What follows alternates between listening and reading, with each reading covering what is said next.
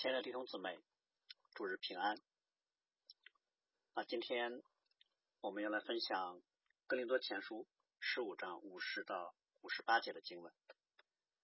因为今天是教会传统的复活节主日。今天这个主日可能是我们前所未有的主日，因为肺炎瘟疫的影响，今天在很多教堂内啊没有会众。很多教会都是以线上的方式来纪念我们救主的复活。在今天这种情况下，分享基督复活的信息就显得格外的有需要。因为在这种全球性的恐慌、瘟疫蔓延的世界局势里面，当世人目光都被聚焦在病患和死亡上的时候，我们需要格外来思想：面对死亡，我们的盼望在哪里？什么才能够对抗死亡？我们先一同来祷告。荣耀全能的天父，我们要来感谢你，因为你差派你独生的儿子为我们被钉在十字架上，代替我们的罪，承担了原本在我们身上的死亡。三日后，你大能让他从死里复活。显明他是从天而来，你独生的爱子，并以此作为我们的盼望和喜乐，因为我们将来也要和他一同从死里复活。愿荣耀都归给你。祷告奉我主耶稣基督的名，阿门。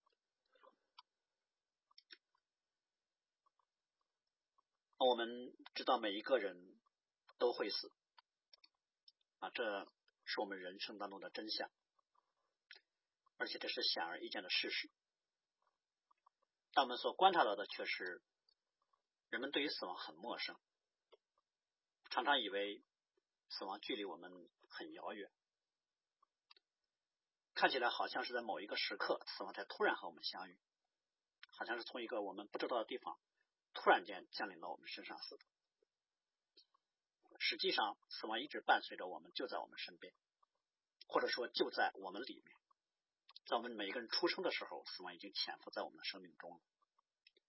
它就像埋在我们生命当中的一个毒物，随时可能发作。因此呢，人们应该正视、应该重视自身的死亡，因为死是一种必然。对于生命来说，不是死不死的问题，而是什么时候死，以什么样的方式死的问题。这就是使徒保罗在哥林多前书十五章里面所说的：“血肉之体是必朽坏的，是必死的。”因此，从某个意义上来说，死亡就成为了人要面对的最为重大的人生议题。可我们却看到，大多数人对于死亡的态度却是装作没有这回事儿，视而不见，避而不谈。尤其是对中国文化来说，更是这样。我们忌讳谈论死亡。如果一个东西就在那儿，我们却装作没有看见，这是自欺。对于死亡来说，这种自欺就很可怕，因为这种鸵鸟式的做法，就会使上帝放在我们面前医治死亡的方式，我们也视而不见。这就是圣经里面主耶稣所说的：健康的人用不着医生，有病的人才用得着。但我们看到病人往往是。面对绝症的时候，不想去面对，自欺欺人。所以，为了让人能够正视我们生命当中的死亡，所以神有时候会借着生命当中的种种扰乱啊，各种空虚的感觉来引导我们思想我们人生的结局。因此，很多人在他的生活当中会遇见各种难处、不公义、劳累、疾病等等，这都是一种提醒，提醒我们说。跟我们今天所遭遇的难处比起来，有一个更为可怕的结局在等着我们。我们应该思想我们生命的将来和归宿。但事实是，人们对这些轻声的提醒并不那么在意，因为见得多了。所以神有时候出于自己的全能和怜悯，就用灾难将死亡以一种更大冲击力的方式呈现在我们麻木的心心灵前。所以灾难在很多时候被称为叫死亡的先锋。它好像就像一个猛兽一样，突然扑过来，瞪两眼看着你，告诉你说：“早晚你都会被死亡吞噬掉。所以，就像这次席卷全球的瘟疫一样，就在突然之间，人们平时所忽视的人生的真相，以一种令人畏惧的方式显露出来。实际上，死亡每天每每时每刻每天都在发生，不是只有今天瘟疫的时候才有。各种意外疾病每天都在上演，但是对于人们对于那些意外和年幼之人的离世，通常心里还会被触动一下。人们对于那些七八十岁终老于床上这件事呢，却已经看为平常了。甚至我们以为，如果将来我能以这样的方式离世，我的人生就是圆满的，我度过了一个正常的人生。其实，不管是七岁还是七十岁，不管是死在床上还是死在路上，那不过都是死亡的方式。那我们看到的却是今天这个世界对于死亡方式的看重，超过了对于死亡本身的看重。瘟疫不过是一种死亡的方式，但是瘟疫这种方式呢，却将死亡本身给呈现出来，使得人们不得不对于自身的结局来关注和思考。而且这次的瘟疫让我们都看到另外一个事实，就是死亡对所有人都是威胁。平时人们有一种自欺的假象，以为说发生在他人身上的那些意外啊，那些疾病都不会发生在我们身上。但我们今天所看到。瘟疫对所有的人都一视同仁，而且这次的肺炎无孔不入，防不胜防。这个时候，人们对于死亡的恐惧才突然间浮现出来。人们突然间发现，过去我们很多人赖以为荣的经济、学识、家境、权势等等，在死亡面前毫无意义。最多就是不同的阶层可能获得不同的救治的环境，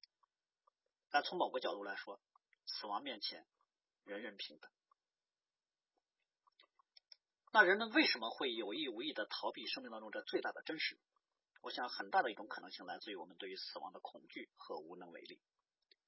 圣经里面说，按照定命，人人都有一死，死后且有审判。这就让我们知道，死亡绝对不是一件愉快的事情，或者说，死亡是一件极为可怕的事情。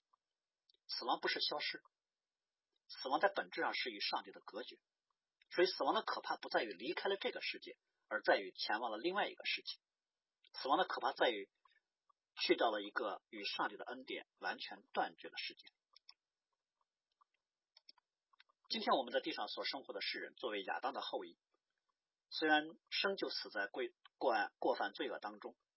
生在灵性上就与神是断开的，但是活在今世的所有的人，依然还处在上帝普遍的恩典之下。就像圣经里说的：“神让日头照好人也照歹人，降雨给义人也给不义的人。”神常施恩惠，从天降雨，赏赐丰年，叫人们饮食饱足，满心喜乐。那上帝赐下这一切恩典的目的是什么呢？是要叫人们寻求神，或许可以揣摩而得。所以，上帝以各样的恩慈、宽容、忍耐来待人，是要叫人悔改。这就是我们过去曾说过的：今生的宝贵不在于说这是一个美好的世界，而在于说，我们只要还有今生的时日，就表示我们还有脱离永远黑暗和灭亡的机会。所以，在这个意义上，你今生的决定，你你今生的选择，就决定了你将来来生的去向，并且，上帝除了那些普遍的恩典之外，因为他救赎计划的缘故，因为教会的缘故，神在这个堕落世里面还有更多的恩典，借着对人良心的激发、保守和引导，借着教会对于真理的宣讲和见证，神在地上还设立了各种秩序，赐下各样的恩惠。有各种忍耐和宽容，所以使得不管认识神不认识神的人，都还能够享受到在这个不完美的世界里面那些残存的美好。只是摆在我们面前的很多的不公义、各种的罪，都提醒我们这是一个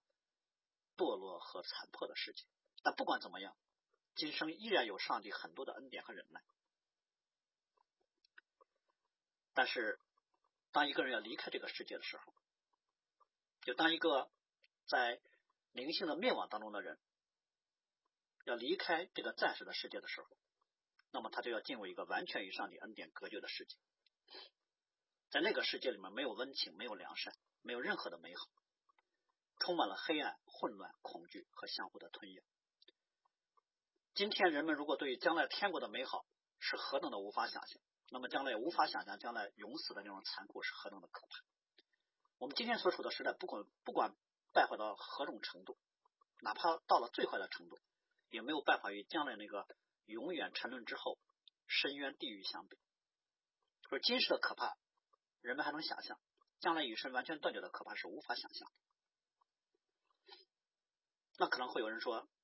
我根本就不知道我将来要去哪儿，我最多是去往了一个未知的世界。其实人们看似并不知道将来要去哪儿，但是我们从人们面对死亡的时候那种天然的反应、那种惧怕，就可以看出一点死亡之后要去的世界的可怕。因为我们对于死的恐惧呢，是一种下意识的、不受控制的、天然的，的灵魂深层的一种恐惧，就像很多人看见蛇或者。有老鼠从身上爬过去的时候，心里那种你控制不了的惧怕和膈应，你会不由自主的就汗毛直立，心跳加速，因为那是死亡对我们来说是灵魂深处发出来一种本能的畏惧。这种从灵魂深处所发出来的恐惧，就提醒我们，对于死后所去的世界，我们虽然不知道更多的东西，但至少我们知道那是一个非常可怕的所在，而且这种恐惧。只能你一个人面对，没有人能够陪同。你不会因为身边有很多人和你一同死去而而有任何的高兴，也不会减轻你任何面对死亡的惧怕。所以，死亡对于今生一切的努力和美好是一种终结。今生我们所享受的一切，在死亡面前都终止。没有任何暂时的享乐能值得让人去面对将来永远的黑暗。没有人愿意说为了一刹那的满足，说我愿意永坠深渊。如果有的话，也是基于这个人对于永死可怕的物质。所以人们看到了死亡的可怕，历史历代都在想，我们应该怎么解决死亡的问题呢？或者说，人类其实活动的一切的最终目标就是要胜过死亡。不管是哲学家对于人生的思考啊，宗教提供的对于将来世界的很多的猜测，以及今天啊科技、医学、政治等。所有的努力都是让我们要过得更好一点，或者说活得更长一点啊，哪怕不是为了所有人，至少是为了某一部分人啊，活得更好，活得更长。所以我们看到人类一切努力的终极梦想，就是想一直活着。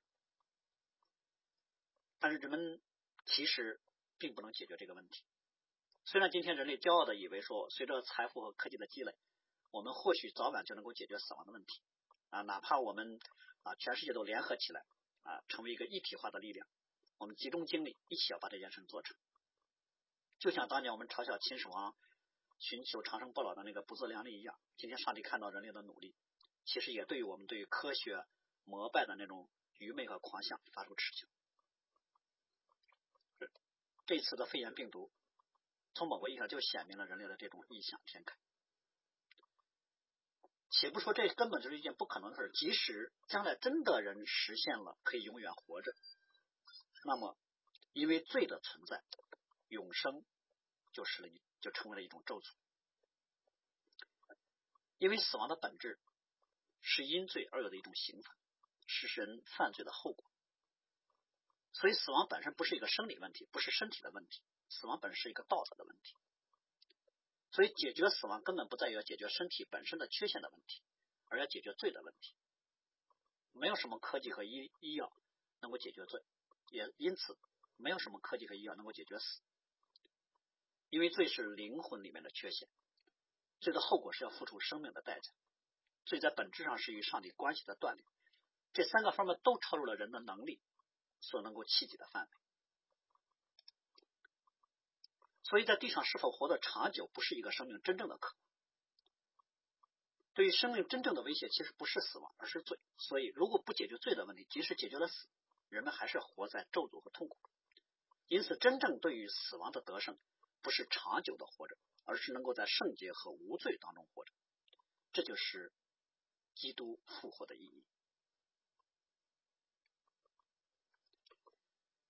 所以。人类根本的问题，或者人类最大的问题，就是要解决罪的问题。解决了罪，死自然就解决了。而我们都知道，人类靠自己是解决不了罪的问题的。这个问题只有上帝能够解决。而上帝解决人类犯罪问题的方式是什么呢？就是拆派他的独生儿子道成肉身来到这个世界，在十字架上替人类受死，三日后复活。所以，基督在十字架上的工作和他的复活，是上帝在创世之后，在人类历史当中所做的最大的工作。基督的救赎是给人类世界最大的恩典。基督他在地上一次永远的解决了罪和死亡的问题，复活就是他得胜的证据，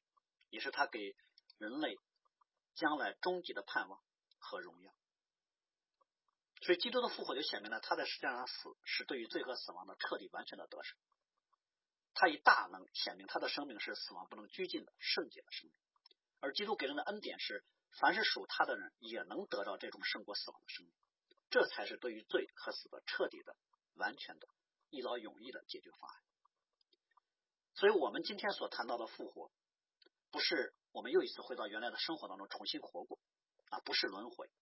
如果是这样的话，人生就是一次又一次的重复罪和痛苦而已。如果这样的话，人生依然没有任何的盼望，我们只是一遍又一遍的重复我们人生的悲惨，或者我们悲惨的人生。所以，圣经讲到的复活不是复生啊，不是。像拉萨路那样的复活，所以其实基督信仰的复活对于世人来说是一个陌生的概念，因为我们是在讲到像基督那样的复活，是对罪的胜过，是对于死的胜过，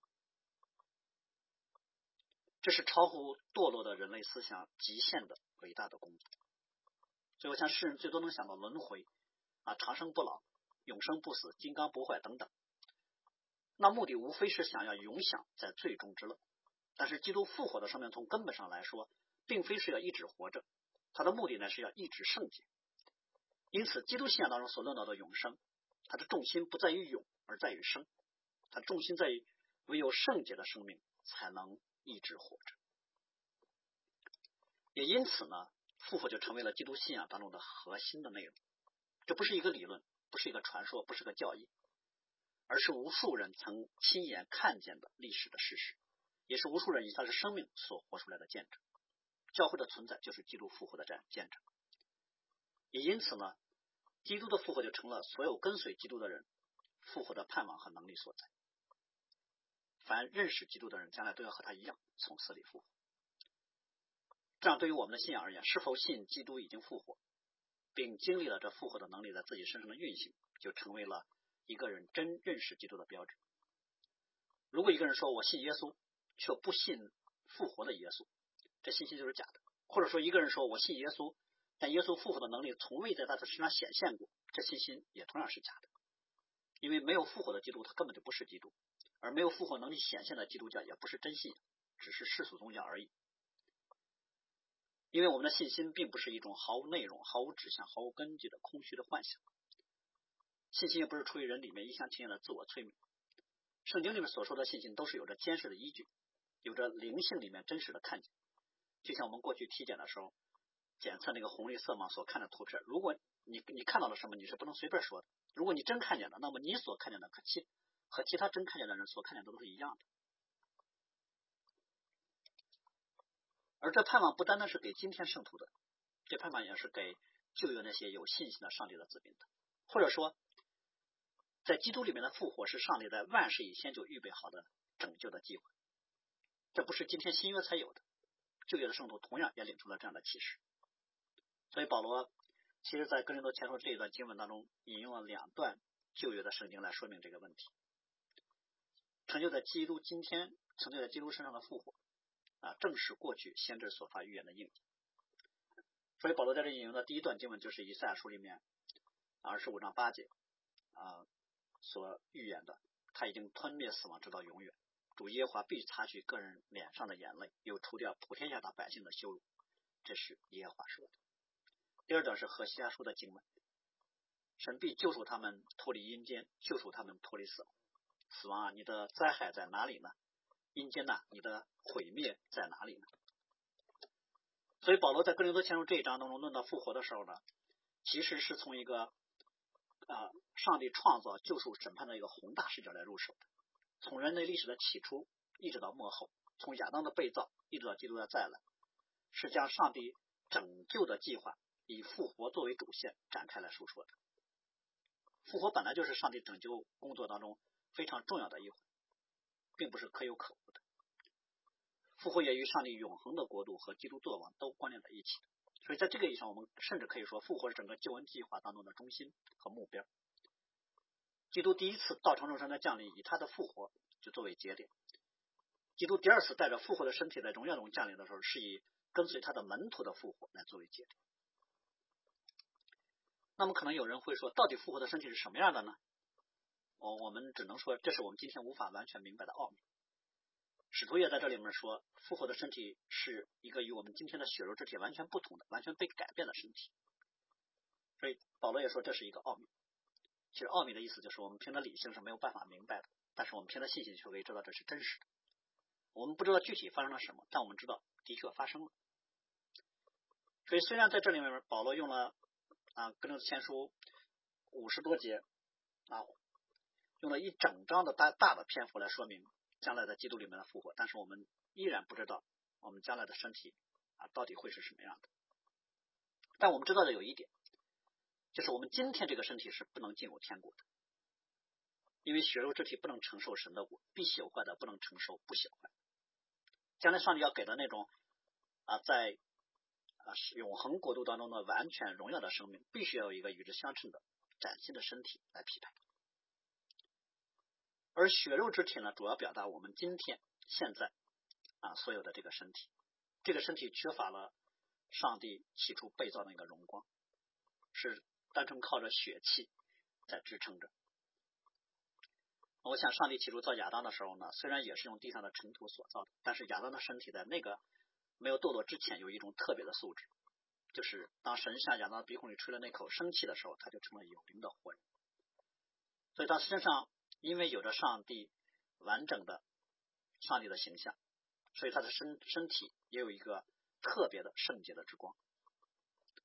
也因此，起初被造的亚当跟夏娃呢，他们在堕落之前不需要穿衣服，神给他生命当中那个啊未被损害的形象所发出来的光就足够了。但是当他们犯罪之后，神在他们里面所赐给他们的那个神的形象就被玷污和损害了。他们的身体同时也发生了变化，他们身体之前所有的荣光和完美就坠落了。所以今天我们的血肉之体就是指着被罪所玷污和破坏之后的那个身体。那将来我们离开这个世界的时候，我们今天这个身体是不能够带走的。但是我们将来在天上，在永恒国度当中，也不是一个灵魂的状态在飘荡着。上帝给的解决方案是什么呢？就给一个新的身体。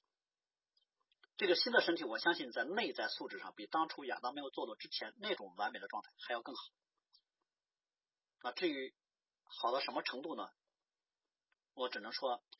将来复活的身体是一个不能被罪胜过、不能被死亡胜过的、不朽坏的、不衰残的灵体。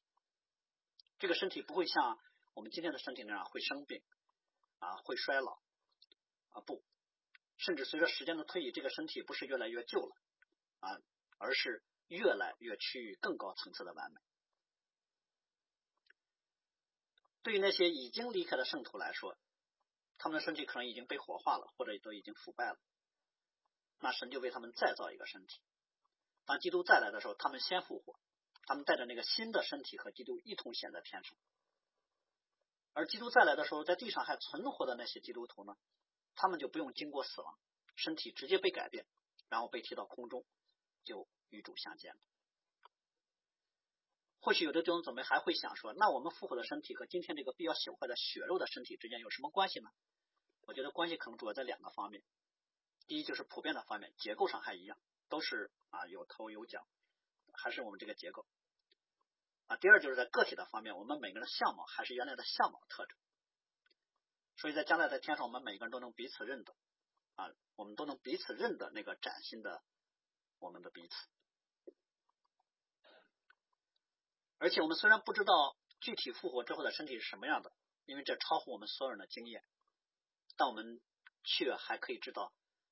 复活是对于死亡的彻底得胜，就是使徒保罗在这里所说的“死被得胜吞灭”。死亡是这个世界上应该说最强大的力量，以至于圣经里面形容爱情的时候说：“爱情如死之坚强。”所以死是非常。可怕的一件事情，通常人们对于可怕的事情在经历过了之后，会在心里面留有很多残留的那些惧怕，哪怕这个事情已经过去了，但是不能想，一旦想起来之后，心里还会有很多的啊战惊。如果我们复活之后的生命想起我们在地上的死亡，还会让我们那个时候所享有的属天的平安褪色，喜乐减弱，我们里面的生命还会啊颤抖，还会惧怕，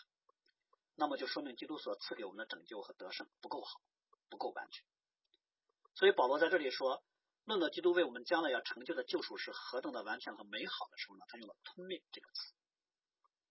他表达的是。基督所赐给我们的复活，对于死亡的得胜，其实不是基督历尽了千辛万苦啊，付出了极大的代价，险而又险，好不容易才打上的那一仗，甚至说差一点就失败了。好像是死亡对于基督来说是一个强大到连基督也是仅仅险胜的那个对手啊！不，基督的复活不是这样一种万幸，而是一种完全的笃定，他必定得胜。所以，死亡在基督面前不是一个旗鼓相当、势均力敌的对手，他是一个根本就不可能战胜基督的，不跟基督在一个同层次上的敌人。当然，这不是说基督没有付出极大的代价，但我理解这种代价更多是一种羞辱式的代价，就像是一个搏击的世界冠军允许一个三岁的孩子啊骑在自己头上撒尿那样。所以，基督对于死亡的得胜，不是基督在力量和实力上的巨大的损伤，不是那种像我们看见世界上的战争。啊，有时候双方经过了惨烈的拼杀，终于，当我觉得快支撑不下去的时候，对手先支撑不住了，然后我就取得了惨胜啊，得胜的那一方最终是拼尽了全力，摇摇晃晃的从血泊当中艰难的站立起来了啊，这不是基督的得胜，基督的复活对于死亡的得胜是碾压式的，所以这里面用吞灭这个词用的非常的传神。过去我曾经听某个传道人说啊，基督对于复活对于死亡的得胜，就像是青蛙吃一个虫子似的。青蛙那个舌头闪电般的伸出去，那个虫子一下子就被吞进去了。除了虫子不见了，好像什么事都没有发生过似的。所以，基督的复活是一种完全的得胜，彻底的得胜，是一点是不留一点痕迹，不留一点敌人残渣的那种得胜。所以，复活是对于死亡和罪的一种彻底的去除，在复活的身体里面没有任何一点点。死亡的残存，所以死亡不可能再卷土重来，死灰复燃，一点可能性都没有。所以复活的身体里面，死亡永不能再发动。所以基督为我们所成就的这个复活的恩典，是对于死亡完全彻底的胜利。因此，使使徒约翰在启示录里面才会说：“神要擦去我们一切的眼泪，不再有死亡，也不再有悲哀、哭号、疼痛，因为以前的事都过去了。”说我们要知道，我们将来在天上与基督的相遇，不是那种现在灾难片里所演的，经过了九死一生啊，千辛万苦，我们带着一种凄惨的、尚未抚平的伤害、创伤、恐慌，甚至还带着一点点麻木、呆滞，在天上见到了我们分别已久的亲人啊，不是那样一个场景。将来我们见见主的时候，我们里面没有任何的悲哀，没有任何的伤痛，即使我们想起在地上所经历的一切的苦痛，经历的那些代价和死亡，我们心里也没有后怕和不堪回首。我们心里可能会有羞愧，我们只会说，相比我所领受的恩典来说，我在地上却常常没有活出与我的恩典相称的那样的勇气。假如如果我真的要重新在地上再走一圈的话，我相信我一定会比我过去的一生走得更加的勇敢，更加的喜乐。也因此，基督的复活其实并非只关注将来我们在天上身体的复活和永恒国度的盼。复活对于我们当下今生依然有着重要的意义，因为有了复活的信心，我们才能知道今生该怎么度过；有了复活的盼望，我们才能有应对今生的力量；有了复活的力量，我们才能够面对在地上的死亡。因为如何认识死后的世界，就决定了我们如何看待今生的世界。一个人知道我们死后的世界是什么样的，才能知道我今天该怎么在地上过。啊，或者说，其实将来为今生提供了方向和意义，这就是基督徒看待这个世界的视角。我们是从复活来看待今生，是从死亡来理解今今生的。这跟孔子所说的“未知生，焉知死”是不同的。我们的信仰是“不知死，焉知生”呢？如果我都不知道我死后去哪儿，那我今生的意义何在呢？我只有知道了我今后我去哪儿，我死后去去到什么地方，我才能知道我今生在世的时候该做什么。我要为我将来要去的地方做一些准备。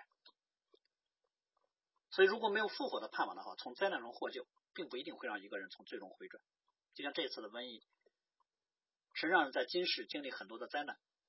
那是要借着这种生死的危机，唤醒人们在最终的麻木。上帝在灾难当中也施很多的怜悯和恩典，让灾祸的日子减少，存留我们的性命。但他的目的不是为了让人们重新回到过去那种舒适安乐的状态，而是要借着他们所遭遇的这一切，借着他们的恐惧，借着他们的哭泣。让人们反思和醒悟，因此人就可以来寻求那更大的、啊真正的恩典，不是从灾祸中存活，而是从罪和最终的灭亡当中来得救。如果人们经历了灾难得以幸存，却没有悔改，没有得到那复活的盼望，那么最终之人的反应是什么呢？那既然给了我劫后余生大难不死的幸运，我岂不是要更加的及时行乐，赶紧吃吃喝喝吗？想买什么就买什么？这也是今天我看到有些报道里面说，疫情控制之控控制之后啊，经济和生活秩序恢复之后，会不会有报复性消费的心理呢？如果人们只是看到了死亡的必然，只是看到今生的短暂和无常，没有看到将来的审判和复活，那么享受今生，抓紧当下，就成了必然的选择。其实当年以赛亚论到以色列人就说过：“万军之耶和华叫人哭泣哀嚎，头上光秃，身披麻布。”谁知人道欢喜快乐，宰杀牛羊，吃酒喝肉，说我们吃喝吧，因为明天要死。我想这就是保罗在格林多前书这一段里面论到复活的时候说的：若死人不复活，我们就吃吃喝喝吧，因为明天要死。一个没有复活盼望的今生，其实是令人绝望和放纵的。一个没有来生的今生，那除了吃喝，我们还有什么呢？而且如何看待死后的世界？也决定了我们是否有力量应对今日的生活，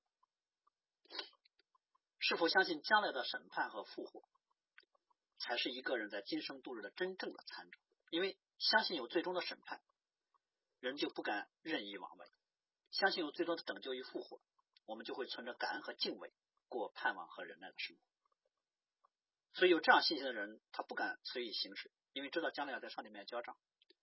有这样信心的人呢，他在地上。会照着另外一个标准来做各种选择，而且当他照着另外一个超越今生的标准来行事的时候，他可能会遭遇很多的困苦患难。但是他同时也知道自己在地上的时日是短暂的，在天上的时日是永久的，而且他短暂的今生的付出所产生的果效还可以带到永恒当中去。所以他不但能够忍耐，而且还带着喜乐。所以正是因为有复活，所以我们才不怕在今生的艰难和损失。正是有因为有复活，所以在地上生活的基督徒可以不太关注地上活多久、生活品质怎么样，而是更关注说我是否完成了上帝从天交给我的呼召、使命和职分，以便于我将来见神的时候能够交账。因此，我们看到，因为基督的复活使得人类的死亡发生了逆转。没有复活的话，死亡就是一个纯粹的向着更深、更黑暗坠落的方式。但因为复活，今天的死亡就有了一个分成，那就是脱下这必朽坏的，穿上那不朽坏。所以保罗曾经说过：“我们在这帐篷里叹息劳苦，不是愿意脱下这个，乃是愿意穿上那个，好叫这必死的被生命吞灭。”因此，在基督里面的复活呢，啊，可以让人面对今生的死亡。对于一个认识了基督的人来说，已经做好了随时离开这个世界的准备。什么时候离开都行，就像孔子所说的“朝闻道，夕死可矣”。死亡也因此不再成为一件可怕的、不能面对的事情，反而成为在基督里面去迎接荣耀的方式。所以保罗曾经说过：“我正在两难之间，情愿离世与基督同在，因为这是好的无比。然而我在肉身活着，为你们更是要紧。”这种对于离开世界的看法，与其说是表达了他的豁达。不如说他表达了他的期待，甚至说表达了对于离世的一种欢喜迎接。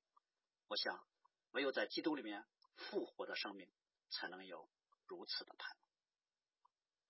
我们一起来祷告。是的，主啊，愿你的复活不但成为我们今生的盼望，更成为我们今生的力量。让我们在今世啊今生的时日里面，能够靠着你的恩典，信心得以坚固，常常竭力为你做工，凡事谨慎，